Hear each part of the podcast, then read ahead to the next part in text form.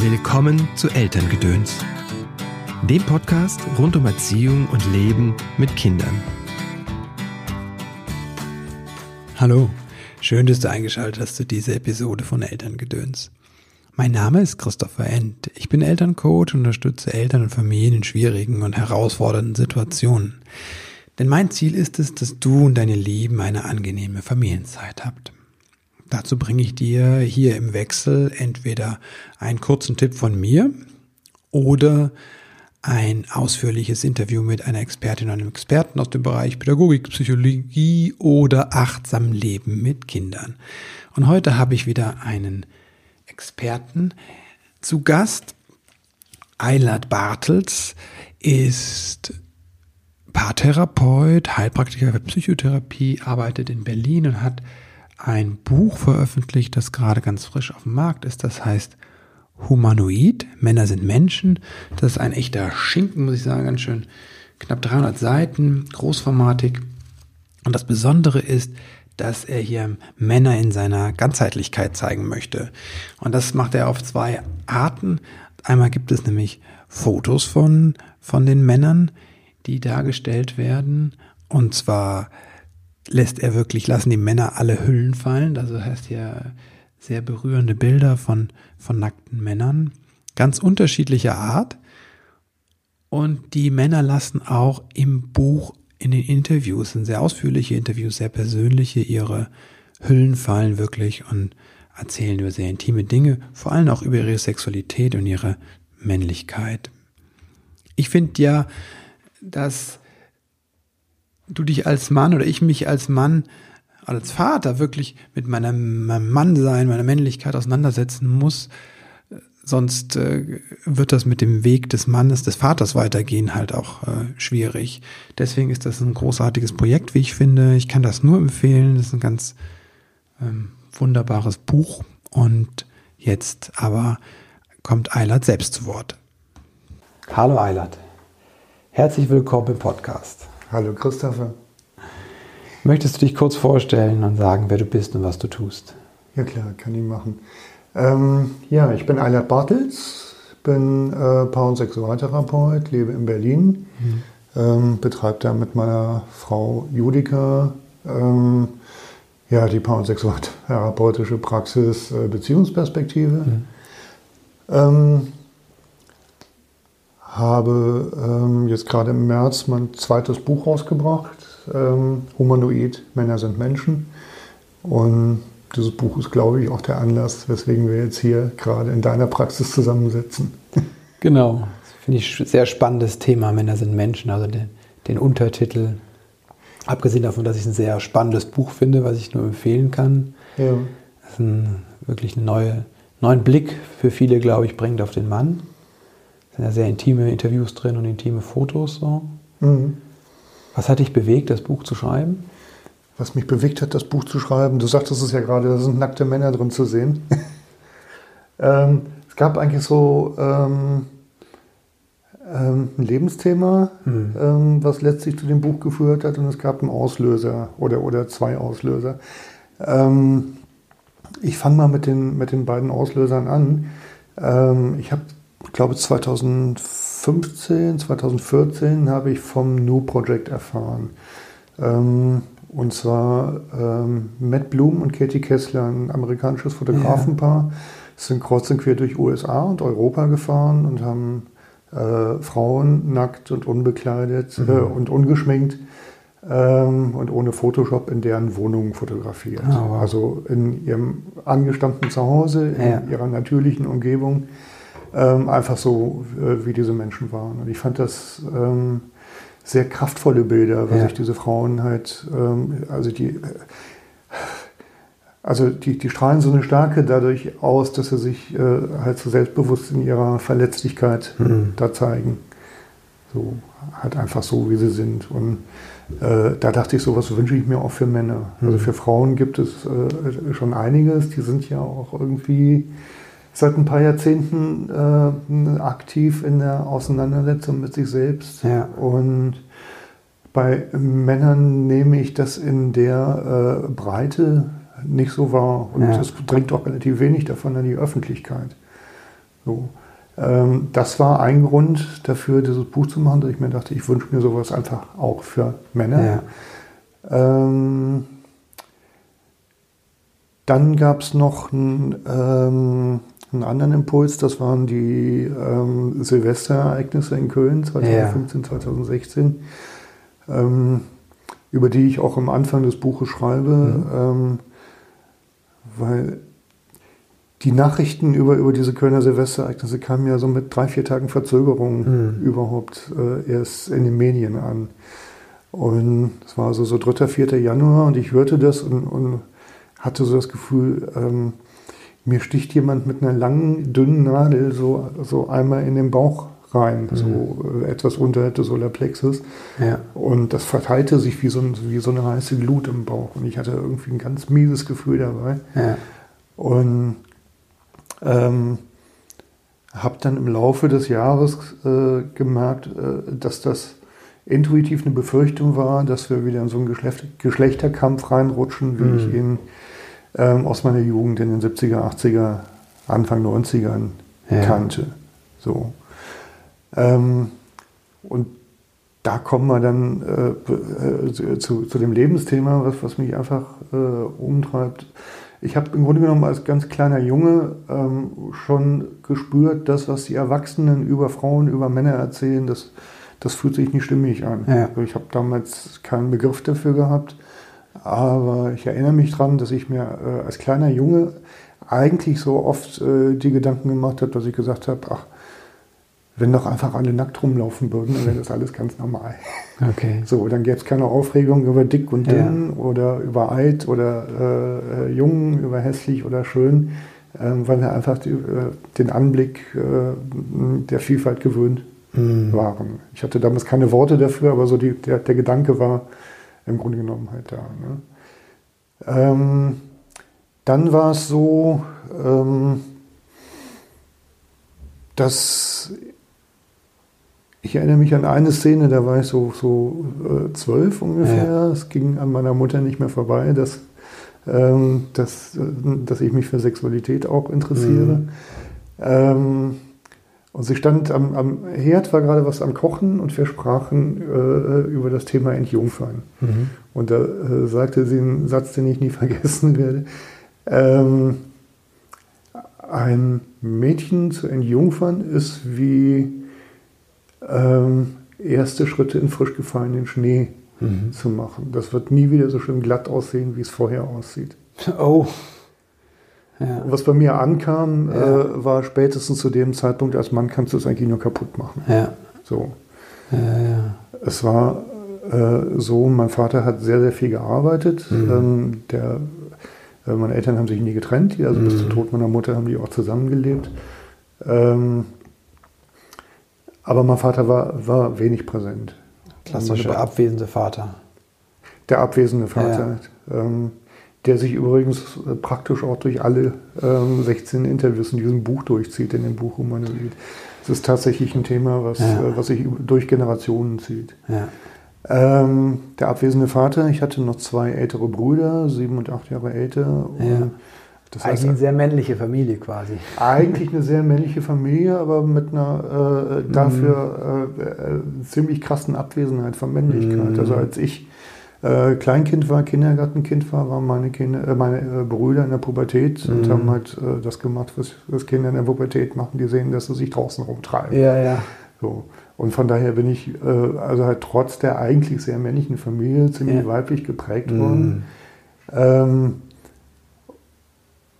und äh, hatte als als Jugendlicher dann eigentlich auch wirklich nur die Möglichkeit, ähm, in der Richtung weiterzugehen. Das heißt, ich habe Ja. mich in den äh, frühen 80er Jahren relativ schnell irgendwie so Richtung Frauenbewegung Mhm. orientiert ähm, und bin darüber ähm, ja in eine Entwicklung gekommen, wo ich die sogenannten weiblichen Aspekte Mhm. äh, durchaus kultiviert habe, also äh, wirklich äh, meine Empathie kultivieren konnte, Ja. mein Mitgefühl.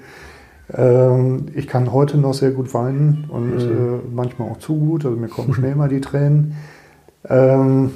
Wobei ich mittlerweile gelernt habe, dass es, ähm, dass es zu gut nicht gibt, das ist in Ordnung. Mhm. Ähm, und habe eben halt diese sogenannten männlichen Anteile ja. ein Stück weit abgespalten. So, und stand auch Männlichkeit tatsächlich einfach misstrauisch gegenüber. Was ist denn Männlichkeit? Ja, keine Ahnung. halt äh, die, diese sogenannten männlichen ja. äh, Aspekte, die sich für mich eben halt in, ähm, ja, also, also die, diese Kernbotschaft als Mann kannst du es eigentlich nur kaputt machen. Ja. Ähm, war im Grunde genommen halt das Bild von Männlichkeit, das ja. ich ähm, äh, ja, mit dem ich aufwachsen musste. Ja. So. Das man ähm, natürlich nicht sein möchte, ne? Das, ist, das, das, hätte überhaupt nicht sein müssen. Es war aber damals tatsächlich die Zeit. Ich weiß nicht, ob du dieses äh, äh, Buch von Volker, Volker Ellis Pilgrim, Der Untergang des Mannes, kennst aus den 70ern. Ähm, da taucht ein Satz drin auf. Mhm. Ähm, ähm, der Mann ist sozial und sexuell ein Idiot. Wow. Ja. Und dieser Satz hat so eine Popularität erlangt, dass er ähm, eine Zeit lang auf der ersten äh, Seite jedes Rororo-Mann-Buches stand. Also mhm. es gab so eine Männerreihe von, ja. vom, äh, von Rororo und da stand dieser Satz äh, immer auf der ersten Seite. Wow, was für eine Botschaft, ne? Der Mann ist sozial und sexuell ein Idiot. Ja. Das ist eine ziemlich beschissene Botschaft. Ja. Ähm, ja, also insofern hatte ich ein ziemlich mieses Umfeld, um in meine Männlichkeit ja, reinzuwachsen. Ja, ja. Ähm, hab mir dann, äh, beziehungsweise kam dann damals auch mit einer Partnerin zusammen, mit der ich auch heute noch zusammen bin. Wir sind jetzt 30 Jahre zusammen. Wow. Ähm, hab mir aber tatsächlich da einen Menschen ausgesucht, ähm, äh, die aufgrund eigener negativer Erlebnisse ja. ähm, insofern zu mir passte, als dass ich ständig beweisen konnte, dass ich aber doch ein guter Mann bin. Ja. Das ging ein paar Jahre gut und dann haben wir uns halt so, äh, wie das in allen mhm. Beziehungen mhm. ist, aber halt in der Konstellation dann besonders eben halt immer mehr in so eine emotionale Abhängigkeit ja. äh, rein manövriert. Ähm, wo ich halt aus, aus diesem großen Bedürfnis in meinem es doch wert sein ja. äh, so bedürftig war, dass ich halt meinerseits daraus halt äh, einfach auch manipulativ wurde. Ne? Mhm. Ähm, ja, hat letztlich dazu geführt, dass ähm, wir so, nachdem wir 20 Jahre zusammen waren, eine Paartherapie ja. ähm, gemacht haben. Und in der Zeit fing ich mich dann halt äh, tatsächlich anzufragen, äh, wer bin ich denn eigentlich als ja. Mann? So, und, und wie gehe ich eigentlich mit meinem Mannsein um? Also gerade mit, die, äh, mit so einer Botschaft, die mir eigentlich suggeriert, eigentlich bist du scheiße. So. Mhm. ähm, bin dann damals in eine Männergruppe gegangen und habe dann ähm, relativ bald festgestellt, ähm, Mensch, die anderen Männer, die bewegen ja die gleichen Themen wie ja. So, also selbst wenn sie, wenn sie eine andere Prägung hatten, wenn sie irgendwie in einem, äh, in, einem äh, in einer männlich geprägten Umfeld aufgewachsen sind, äh, bewegten die im Kern dieselben Themen wie ich. So, die wollten lieb gehabt werden, die wollten sich äh, äh, Freiheit haben, die wollten äh, Verbundenheit erleben. Ja. Also im Grunde genommen halt die, die Kernthemen des Menschseins. Mhm. Ähm, und auf die Art und Weise bin ich halt im Grunde genommen so aus meinem Misstrauen gegen das Männliche herausgekommen. Ja. Ähm, ja, und dann äh, kam halt eins zum anderen, dieser, dieses äh, New Project von diesen amerikanischen mhm. Fotografen, diese Silvesterereignisse ja. nochmal so als, als Pusher ähm, das Thema wirklich anzugehen. Und dann habe ich gesagt, okay, ich habe einfach noch so ein paar Fragen, die ich bisher auch in Männergruppen noch nicht gestellt habe. Ja. Ähm, ich suche mir jetzt Männer und gehe so ein Projekt an. Was sind das für Fragen? Was das für Fragen waren? Ja. Die du noch nicht beantwortet hast, das ist ja spannend. Ähm, Oder nicht gestellt hast. Ja, es ist ganz spannend, weil ich glaube, dass, dass, äh, dass, dass jeder von uns wahrscheinlich ähm, mit ein paar Fragen rumläuft, äh, die er anderen Männern stellen würde oder auch anderen Frauen, ja. Äh, die man aber halt einfach in, in, unserem Umfeld üblicherweise nicht stellt. Ja. Eine Frage, die ich tatsächlich gestellt habe, ähm, war, ähm, wie würdest du jemanden, der noch nie penetriert hat, dein Erleben bei der Penetration beschreiben? Wow. Ja. Und es gab dazu auch einen Anstoß, ja. ähm, nämlich ein aktuelles Aufklärungsbuch ja. von der Anne-Marlene Henning. Die hat auch das Buch Make Love geschrieben mhm. und Make More Love. Okay. Ähm, und in Make More Love hat sie ein Kapitel über die kindliche Entwicklung von Sexualität. Ja. Und da steht ein Satz äh, über, die, äh, über Jungs drin. Jungs hingegen spielen eher mit Schwertern und Stöcken und Mhm. trainieren damit Fähigkeiten, die ihnen später auch sexuell nützlich sein werden, Ah, okay. nämlich das lustvolle Penetrieren. Ja. Und ich habe das gelesen und konnte damit nichts anfangen. Ja. Und habe diese, diesen Satz dann aufgegriffen und habe äh, dem jedem der Männer vorgelesen Okay. und habe ihn gefragt, kannst du da was mit anfangen? Mhm. Und ähm, ja, das war ganz spannend. Also, ähm, weil ähm, die meisten konnten mit dem Satz nichts anfangen. Ja. Ähm, einer sagte, ja, kann ich was mit anfangen, Ja. weil ich habe als Kind nicht mit Schwertern gespielt und ich penetriere auch nicht gerne. Okay. Ja. Ähm, und ein anderer ähm, sagte, ja, kann ich was mit anfangen? Ja. Ähm, ich habe mit meinem Bruder ähm, ganz viel mit Schwertern und Stöcken Ja. gespielt. Und was ich dabei gelernt habe, ist äh, halt irgendwie, äh, wir wollten uns ja nicht wehtun, wir wollten Ja. einfach nur einen coolen Fight haben. Okay. Und ich habe dabei halt irgendwie gelernt, meine Kräfte gut einzusetzen und zu dosieren. Ah, okay. So fand ich auch einen ganz spannenden Blickwinkel. Ja. Ja, und dann eben halt die Frage, wie würdest du jemanden äh, dein Erleben bei der Penetration beschreiben? Ja. War echt ein Türöffner in die Vielfalt männlicher Sexualität Okay. und sexuellen Erlebens beim Ja. Mann. So. Ja. Was wäre so ein Schritt, wenn du sagst, ein Mann, der sagt, "Puh, keine Ahnung, ich, ich komme irgendwie nicht weiter, ne? auch in meiner Beziehung. Ne? Mhm. Was, was würdest du sagen, wäre wär ein guter erster Schritt? Ich merke, das läuft irgendwie nicht so rund und ähm, ja, ich fühle mich eher gefangen auch. Ne? Und will aber nicht aus der Beziehung raus, ne? vielleicht habe ich auch Familie. Ne? Und, Ja. Aber was mache ich denn? Das ist tatsächlich eine gute Frage. Es hängt äh, natürlich auch tatsächlich äh, äh, äh, vom Einzelfall ab. Ja. Ne? So, und letztlich ähm, kann ich für einen Klienten die Frage ja auch gar nicht beantworten. Mhm.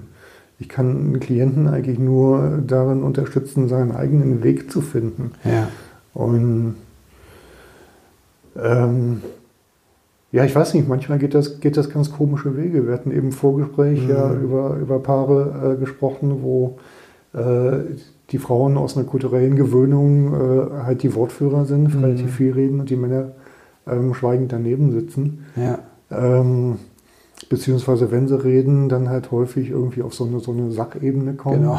ähm, und so geschickt das Emotionale umschiffen. Ja, Ähm, du, ich, äh, vielleicht fehlen mir da auch noch äh, 10, 15 Jahre Berufserfahrung. Also ich Ja. bin jetzt seit, ähm, seit 2015 Paartherapeut. ja, ähm, Fühle mich auch immer noch relativ frisch da. Also Ja. fragt mich die Frage nochmal in 15 Jahren, da kriegst du eine ganz routinierte Antwort darauf. Wahrscheinlich auch nicht, aber ähm, in dem Fall, äh, den ich gerade ansprach, äh, war der Mann eben halt auch äh, so jemand, der sehr schnell auf die Sachebene Ja. ging, äh, sehr schnell irgendwie ähm, ja so die sachlichen Zusammenhänge betonte, um Ja. das Emotionale zu überschiffen, äh, umschiffen. Ähm, und da habe ich dann letztlich einen Zugang über den Körper gefunden ah, okay. dass ich, ja.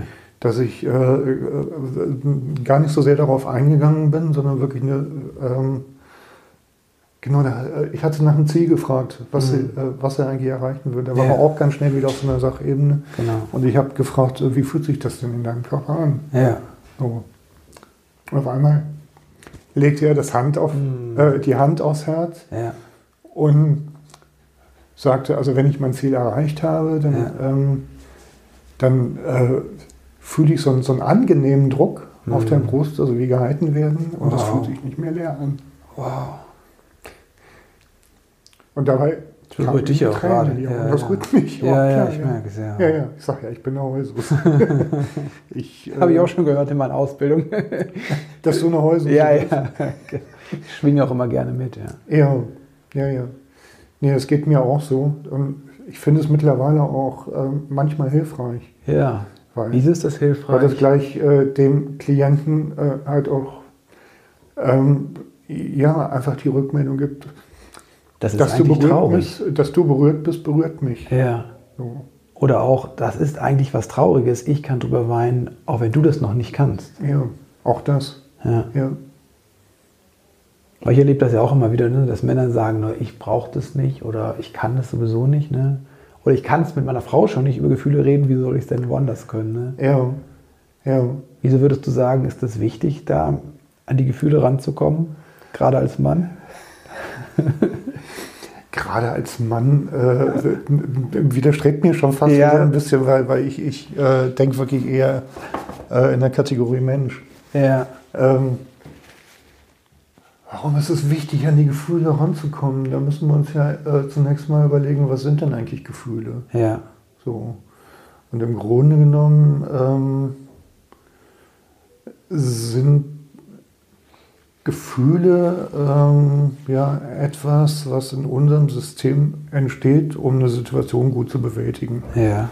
Das heißt, ähm, wenn wir Freude empfinden, Mhm. ähm, was weiß ich, ganz simples Ding, du bist hungrig und guckst in den Kühlschrank und stellst fest, ah, der Kühlschrank ist gut gefüllt. Ja. Ja. Du empfindest Freude und greifst zu. Ja. So. Ähm, führt die Freude äh, äh, letztlich dazu, dass du zugreifst und was zu dir nimmst und dann sehr satt bist. So. Das heißt, Freude ist eine, Reakt, äh, eine Reaktion auf eine positive äh, Erwartung, auf ein positives Erleben Mhm. ähm, und alles ist gut. So. Okay. Ähm, Angst, Trauer, Wut und Ekel sind ja so die anderen Grundemotionen, die ich zumindest in meiner äh, Ja. therapeutischen Ausbildung gelernt habe. Ähm, und auch das sind ja Reaktionen, ähm, die dabei helfen, ähm, Situationen zu äh, durchleben Ja. oder zu überstehen oder gar auch zu überleben. Ja. So. Die sind ja nicht so willkommen in unserer Gesellschaft. ähm, Angst, Trauer, Wut und Ekel sind äh, nicht so Oder willkommen. gelebt, ja. Ähm, ja, aber sie sind enorm wichtig, Ja. weil sie uns tatsächlich helfen zu überleben. Hm. So. Und allein deshalb äh, sind es Gefühle, die, ähm, äh, ja, die einfach auch einer Würdigung bedürfen. Das heißt, wenn ich mich diesen Gefühlen verschließe, dann verschließe ich mich quasi wie eine Informationsquelle, die mein Leben bereichert eigentlich. Und die mir hilft, äh, gut zu überleben. Ah, okay. So. Unabhängig, ob ich Mann oder Frau bin, ja. Gilt dann für beide. Äh, das, das ist wirklich äh, ein Menschenthema. Ja. So, also da sind wir wirklich bei den, bei den äh, essentiellen Basics des Ja. Menschseins oder überhaupt des Lebewesensseins. Das gilt ja für Säugetiere genauso. So, Mhm. also wenn die nicht Angst empfinden würden, wenn ein Kaninchen nicht Angst empfinden würde, wenn ein Löwe vor ihm steht, Ja, ähm, dann ja. würde es nicht überleben. Ja. Okay. Mhm. Und dann gibt es aber nichts, was du sagen könntest, was eigentlich männlich ist oder weiblich?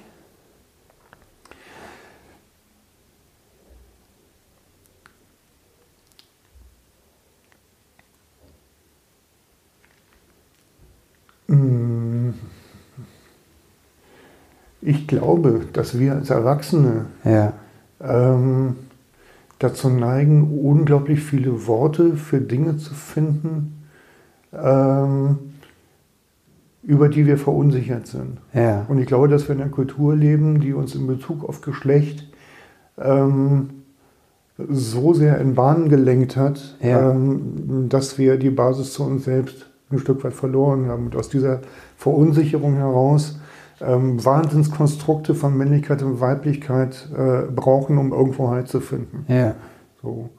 Ich stelle äh, eigentlich immer gern die Gegenfrage, ähm, stell dir ein Kind vor, was, äh, ähm, was in aller Liebe aufgewachsen ist, Ja. was äh, in seinen äh, Grundbedürfnissen gut genährt ist, ähm, was diese ganze kulturelle Prägung nicht hätte. Und du würdest Ja. dieses Kind fragen, ähm, was, was ist denn der Unterschied zwischen einem Mann und einer Frau? Hm. Und ich glaube, ein Kind, äh, äh, das in Liebe aufgewachsen ist, in aller Liebe, äh, würde sagen, das, das sieht man, das hört man, das fühlt man. Oh, okay. Und ich glaube nicht, dass es wesentlich mehr ist, was Männer und Frauen unterscheidet. Ja. So. Wir fühlen es, die Haut Ja. ist anders, da sind Haare auf dem Arm. So, Frauen haben auch häufig Haare auf dem Arm. auf der Brust ist es bei Frauen ziemlich selten. Ähm, aber es gibt halt auch Männer, die völlig haarlos äh, ja. sind, auch ohne sich zu rasieren. Ja, ja. äh, woran, ja, weiß ich nicht. Es gibt halt tatsächlich den, äh, den Unterschied, ja, Frauen gebären Kinder und ja. Männer ähm, gebären halt nicht Kinder, aber tragen halt auch was dazu bei, dass ein Kind entstehen kann. Ähm, und darüber hinaus, glaube ich, ist, ist sehr, sehr viel Kultur dabei. Ja. Ähm, ich tue mich echt schwer zu sagen, äh, dieses oder jenes ist typisch männlich. Ja. Was ich aber sagen kann, ist, äh, sind äh, Reaktionen, die ich äh, auf dieses Projekt bekommen habe, ja. als es noch in der Entstehungsphase war und ich gerade die Webseite äh, zu dem mhm. Projekt äh, aufgebaut hatte, habe ich das einer guten Freundin gezeigt. Mhm.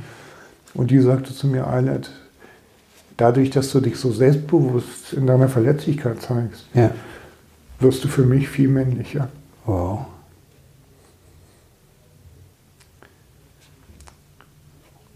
Und das war ein Satz, der hatte eine ziemliche Kraft. Ja.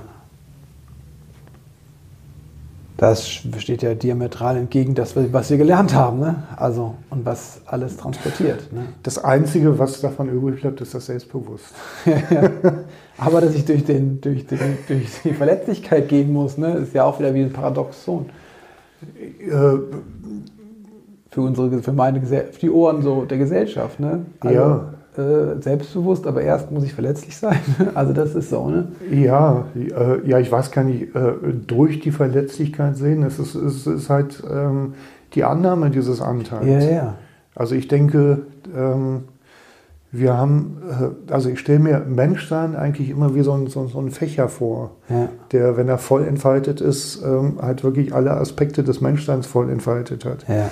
Das heißt, ähm, ich reduziere es jetzt mal auf vier Aspekte, so, so äh, Wehrhaftigkeit, Entschlossenheit, ja. äh, Empathie und Verletzlichkeit. Ja. So, äh, die ersten beiden so kulturell eher dem Männlichen zugeordnet, ja. die äh, Empathie, Verletzlichkeit eher dem Weiblichen zugeordnet. Und wir sind es in unserer Kultur gewöhnt, ähm, Männer die eine Hälfte des Fächers genau. zusammenzuklappen. Das heißt, es ist vorhanden, es ist aber nicht entfaltet. Ah. Ähm, und Frauen die andere Seite des Fächers zusammenzuklappen. So. Ja. Und ähm, ja, aus meiner Sicht führt das tatsächlich auch zu einer Instabilität, von der ich ja eben mhm. sprach. Also wir haben wirklich eine Kultur, die äh, diesen Fächer der Ganzheit zusammenklappt. Mhm. Ähm, und dementsprechend instabil laufen wir im Grunde genommen in unserem Selbstgefühl auch durch die Gegend, weil uns immer was fehlt. Ja. So, in dem Moment, wo wir diesen Fächer wirklich zur vollen Entfaltung bringen, wird stimmig. Ja. Was nützt dir als Mann deine Wehrhaftigkeit und deine Entschlossenheit? Was nützt dir das Rumrennen in der Ritterrüstung, wenn es in der Ritterrüstung nichts gäbe, was geschützt und verteidigt werden sollte? Mhm. So, das heißt, wir brauchen doch ein Bewusstsein darüber, dass wir verletzliche Wesen sind, ja. damit ähm, das Wehrhaftsein überhaupt einen Inhalt kriegt. Ah, okay, ja. Sonst laufen wir wie hohle Ritter durch die Gegend. Mhm. Und wenn dir die Ritterrüstung fehlt, und du nur als das Verletzliche, dann wird es dauernd verletzt. Ne? So. Ja, das ist jetzt die Frage, ob wir eine Ritterrüstung brauchen. Das die andere oder? Seite. Nee, aber genau. Ja, also ohne ja. Wehrhaftigkeit, wenn du nur in der Verletzlichkeit und Empathie bist, ne, dann genau. bist du immer offen und dann genau. kannst du dich nicht abgrenzen eigentlich, ja. wenn es nötig ist. So. Ja. Ja. Ja, ich habe manchmal dieses Gefühl, also ich kann da ganz gut mit quasi, dass es wie in dem asiatischen, östlichen Bereichen, dass es ein männliches und weibliches Prinzip gibt, das aber in beiden, in Männern und Frauen beide enthalten ist. Ne? So. Ja. Ähm, Im Prinzip ja. ja. ähm, aber warum nennen wir es eigentlich männliches und weibliches Prinzip? Ja, ja. So. Weil dann fängst du wieder an zu das sagen, ist ja als Mann wieder das Männliche. So. Und du fängst dann an zu sagen, oh, das Mann ist das Männliche, ich bleibe ja, da. Eben. Und dann eben. Und ja, okay, das ist ein guter Punkt, ja. Ja, also im Grunde genommen, äh, ich habe jetzt gerade neulich äh, irgendwo einen Text gelesen, der war, der war richtig gut, äh, ja. Äh, äh, weil er äh, vom Inhalt her im Grunde genommen das besprach, was, er, was wir jetzt besprochen haben, aber ähm, da tauchten tatsächlich die Worte männliches und weibliches Prinzip auf. Ja. Und ich habe gemerkt, ich kann damit nichts anfangen. Mhm. Ich kann mhm. damit nichts anfangen. Ja. So. Und Das heißt nicht, dass ich mich nicht als Mann fühle. Ja. So, ich habe einen männlichen Körper. Ich Ja. ähm, komme immer mehr äh, dahin, die Aspekte meines Menschseins, diesen Fächer Ja. zu entfalten.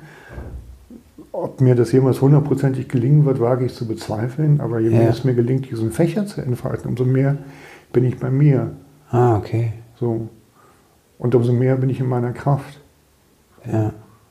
Und Und ich glaube, das ist wie schwierig für Männer zu verstehen, wenn ich diese Verletzlichkeit zulasse, dass das was mit Kraft zu tun hat. dass das was mit Kraft zu tun hat. Mhm. Ja, ich glaube, es hat, was, äh, hat wirklich was mit diesem, äh, also ich finde dieses Bild die, der hohen Ritterrüstung Ja. da auch ganz treffend. Das Ähm. ist ja, glaube ich, ein Bild, was Männer, Männer auch gut nachvollziehen können in ihrem Leben. Ne? Wie ich habe dann im Außen die unglaublichen Erfolg, ne? aber ich, wenn ich nach Hause komme, in die Familie, ins Innere, merke ich da, ähm, es entgleitet mir alles, ich kann es gar nicht mehr packen. So. Ja. Und dann stellst du dir natürlich die Frage, wofür eigentlich? Ja, ja. So. Und dann sitzt du halt tatsächlich hinterher äh, ähm, irgendwo und legst die Hand aufs Herz. Und ähm, das war was, was der auch noch sagte, das hatte ich eben gar nicht gesagt. Ähm, für, einen leicht, äh, für einen leichten, aber angenehmen Druck auf der Mhm. Brust. Ähm, und es fühlt sich nicht mehr leer an. Ja, wow. Das ist schon ziemlich krass. Also ich glaube, äh, ja, ich glaube, es ist wirklich das, äh, dadurch, dass wir, äh, also im Grunde genommen leben wir in einer Kultur, dass dadurch, dass die äh, Menschen je nach Geschlechtenteil des Fächers Verwehrt zusammenklappt, wird. ähm, ja, uns wirklich äh, eigentlich in, unserer Lebensfähigkeit und in unserer Überlebensfähigkeit ähm, individuell ausbremst und uns dafür aber in eine relativ starke Abhängigkeit bringt. Hm. Abhängigkeit? Ähm, ja, äh, das, was dann äh, uns als männliche und weibliche Anziehung verkauft wird. Hm. So. Denn, also das ist auch ein, äh, ein äh, Beziehungskonstrukt, was, was, was mir relativ häufig in der Paartherapie begegnet. Ja. Ähm, so die Aufgabenteilung, äh, meine Frau kümmert sich um, um das Emotionale, um Social Life in der Familie und ich kümmere mich halt so Ja. ums Fahrräder reparieren und darum, Ja. dass Geld irgendwie nach Hause kommt. Ja. Ähm, und ja, Was stört dich daran, an dieser Aufteilung? So. Ähm, ich sag mal, wenn es eine bewusste, äh, eine, be- eine bewusste Vereinbarung von Aufgabenteilung gibt, ist da grundsätzlich nichts zu sagen, gegen zu sagen. Ähm, aber tatsächlich jetzt ähm, sowas Elementares wie um das Emotionale kümmert Mhm. sich meine Frau. Ja. Ähm, das ist nochmal eine ganze Ecke dichter dran als, äh, als die Frage, wer sorgt denn dafür, dass Geld im Haus ist. So, Da spalte ich quasi was innerlich ab und gib's dann jemand anders. Ja. So. ja. ja. Und verliere um- eigentlich und was. umgekehrt generiert sich daraus natürlich auch eine äh, Abhängigkeit auf Klar. weiblicher Seite, die halt einfach in eine finanzielle Abhängigkeit gerät. Ja, die ist ja häufig sichtbar. Ich finde Die, ja, die ist, die ist äh, häufig offensichtlich. aber Ja, dass es auf der anderen Seite auch eine Abhängigkeit ist, das kriege ich jetzt gerade mit, ne? dass die Männer quasi abhängig sind ja von der Emotionalität der Frauen, weil sie die weggegeben haben quasi. Ja. Ihre eigene Emotionalität. Ja, Das ist, glaube ich, vielen Männern gar nicht bewusst. Ne? ja. Und ja, also ich glaube, das zieht sich dann auch durch, durch erschreckend viele Bereiche. Ja. So. Was macht das mit den, den Kindern, wenn Eltern so sind?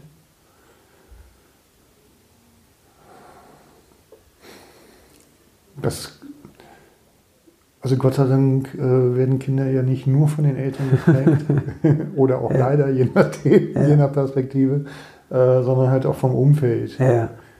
Ähm, aber was macht das mit Kindern?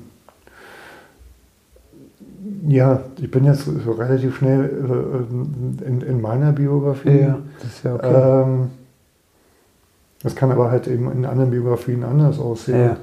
Ähm, aber ich wollte sagen, äh, um es mal allgemein. Ja, doch, es gibt sogar einen Begriff dafür, den Begriff der Triangulation. Okay. Hast du den Das mal gehört? bedeutet?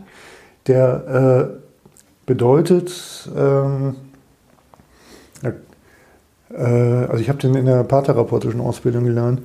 Ähm, der bedeutet, wenn ähm, Vater und Mutter nicht gut miteinander im Austausch sind, Ja. wenn die äh, nicht in der Lage sind, ihre äh, Konflikte ähm, äh, gut und konstruktiv äh, halt miteinander zu Mhm. besprechen, zu lösen, ähm, passiert es relativ schnell, dass ähm, Konflikte über das Kind ausgetragen okay. werden. Ah, So, und das führt dazu, dass das Kind äh, entweder an die eine oder an die Ja. andere Seite enger angebunden ist als an die andere.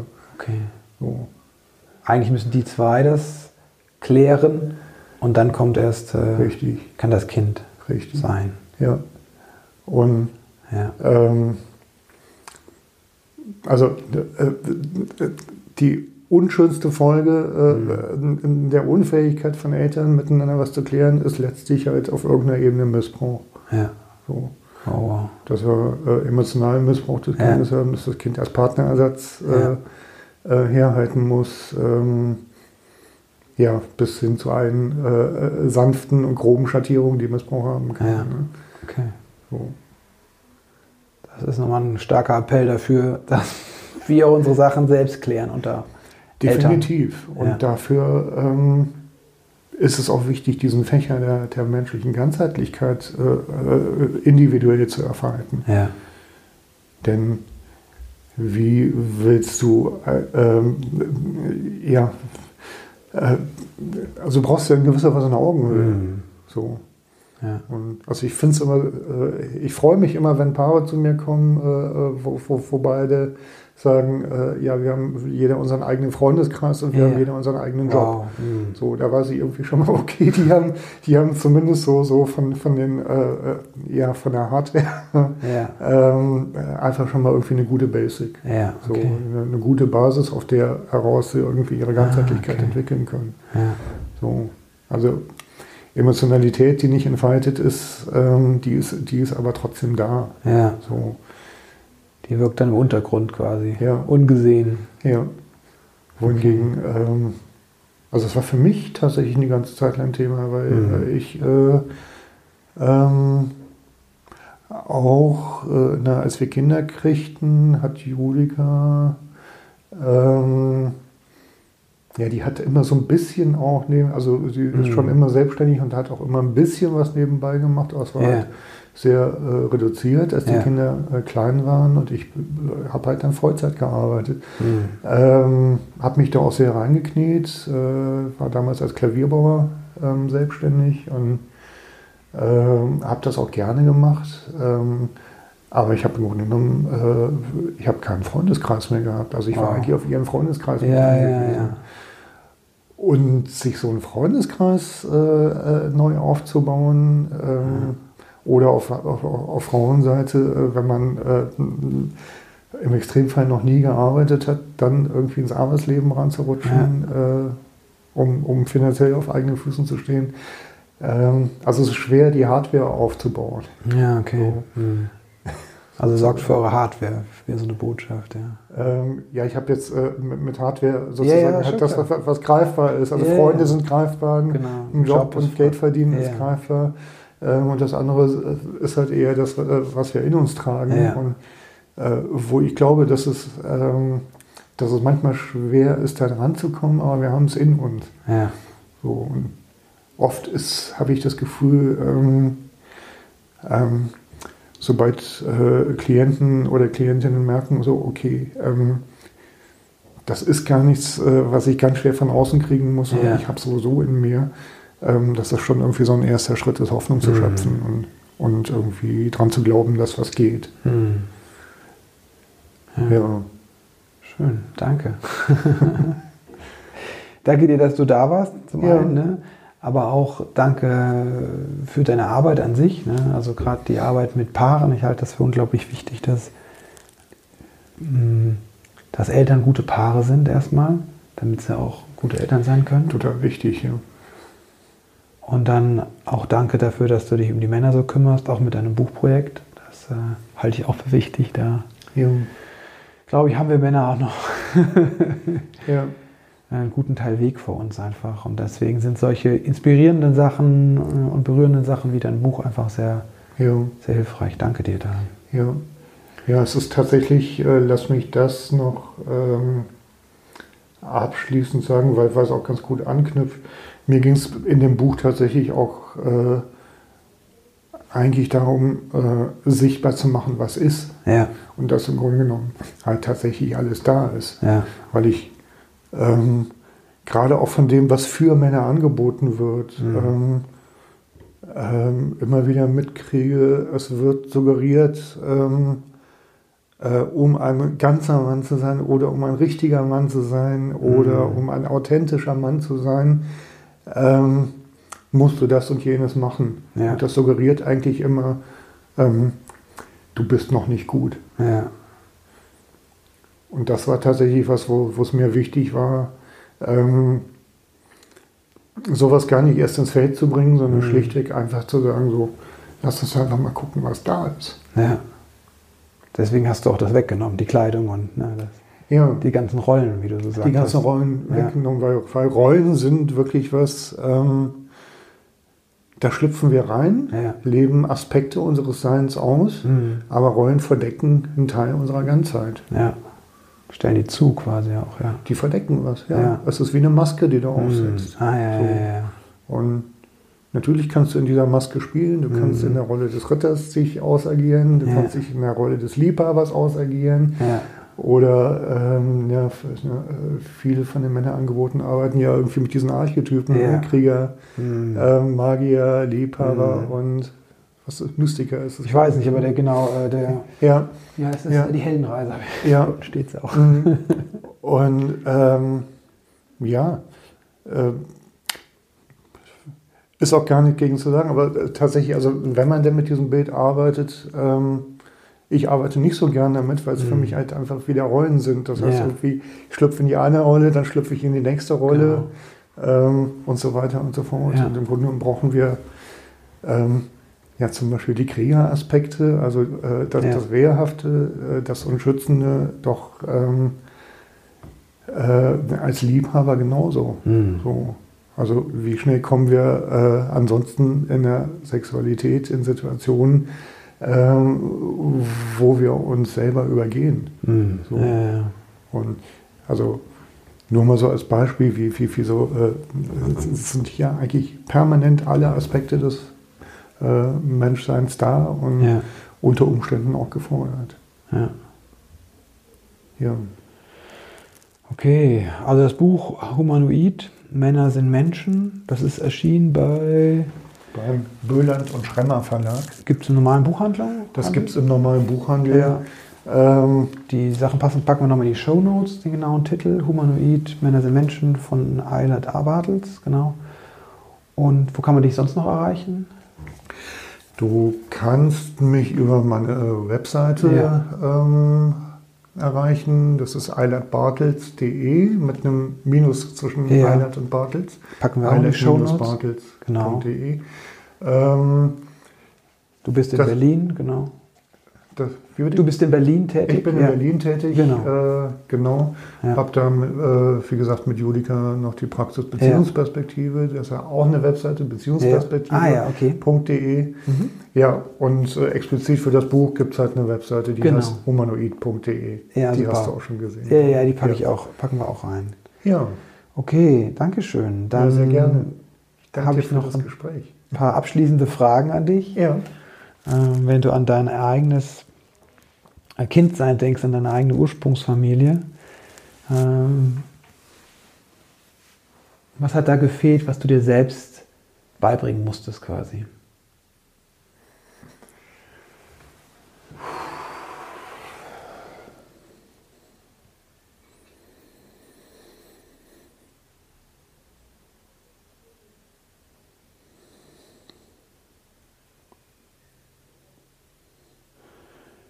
Ich glaube, im Kern ist es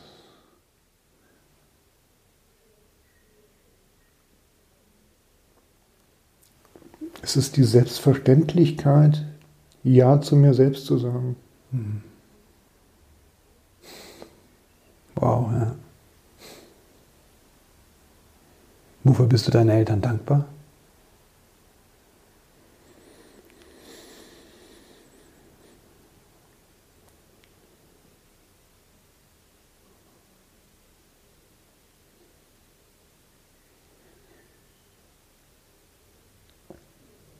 Dass sie mich meinen Weg haben gehen lassen. Hm.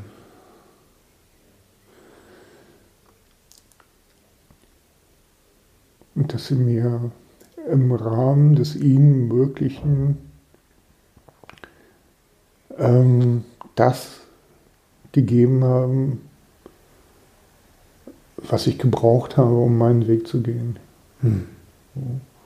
Und offenbar hat es ganz gut gereicht. Denn sitze hier, ich lebe. Hm. Ich habe zunehmend das Gefühl, dass ich letztlich auch um meine Kraft komme. Hm. Und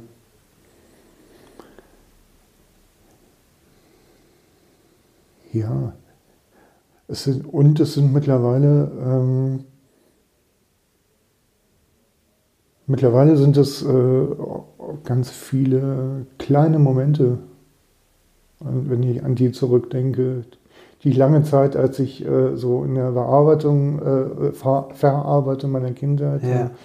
der äh, in der Zeit angesammelten Traum äh, gar nicht mehr so im Blick hatte. Aber Ja. nachdem ich da irgendwie durch war, nachdem ich so eine Phase des Verteufelns meiner eigenen Eltern Mhm. auch durch hatte, ähm, die nötig war, um Verständnis für mich selber Ja. zu entwickeln. Ähm, und danach ähm, hat sich, ja, hat sich, hat sich äh, so äh, zunehmenden Frieden eingestellt. Ja. In diesem Frieden heraus äh, gibt es immer wieder mal Momente, äh, an die ich mich erinnere, wo ich denke, wow, da waren die echt da. Da haben Wow. sie mir echt was gegeben. Ja. Ähm, da haben sie mich nicht im Stich gelassen. Ja. Da haben sie mir Halt gegeben. Also, ähm, ja, das ist es. So, Aber es brauchte quasi erst wieder diesen, den Schmerz anzuerkennen, was fehlte, damit du sehen konntest. Und noch sehen kannst, was da war. definitiv, ja. Ja. ja. Was würdest du werdenden Eltern mitgeben, so drei Essentials, wenn du sagst, okay, das sind die drei wichtigsten Punkte, auf das passt ihr auf, dann Oh wow, ja, ich habe ja selber zwei Kinder. Äh, Mein Sohn wird jetzt äh, bald 18, meine Tochter Hm. ist 16 geworden in diesem Jahr. Ähm,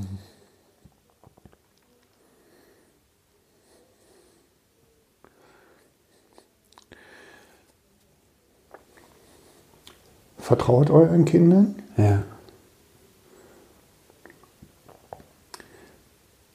Ähm, denn sie wissen, was sie wollen und brauchen. Ja. Mm.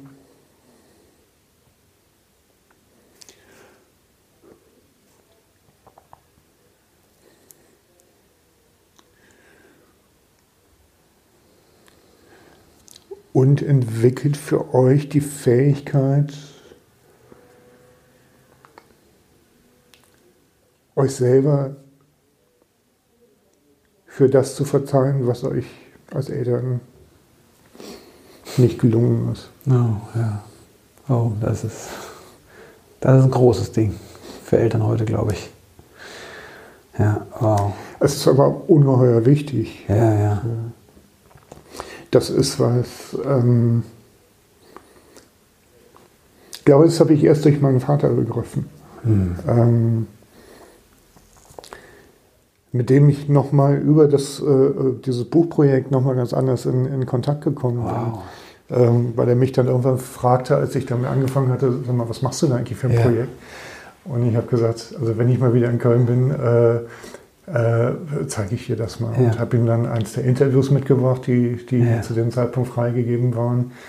Ähm, ja, und wir kamen darüber nochmal ganz anders ins Gespräch miteinander, Ja. über, über gemeinsam Erlebtes, Mhm. ähm, teilweise auch über das Thema Sexualität, Ja. meine Sexualität, seine Sexualität, die partnerschaftliche Sexualität meiner Eltern. Wow.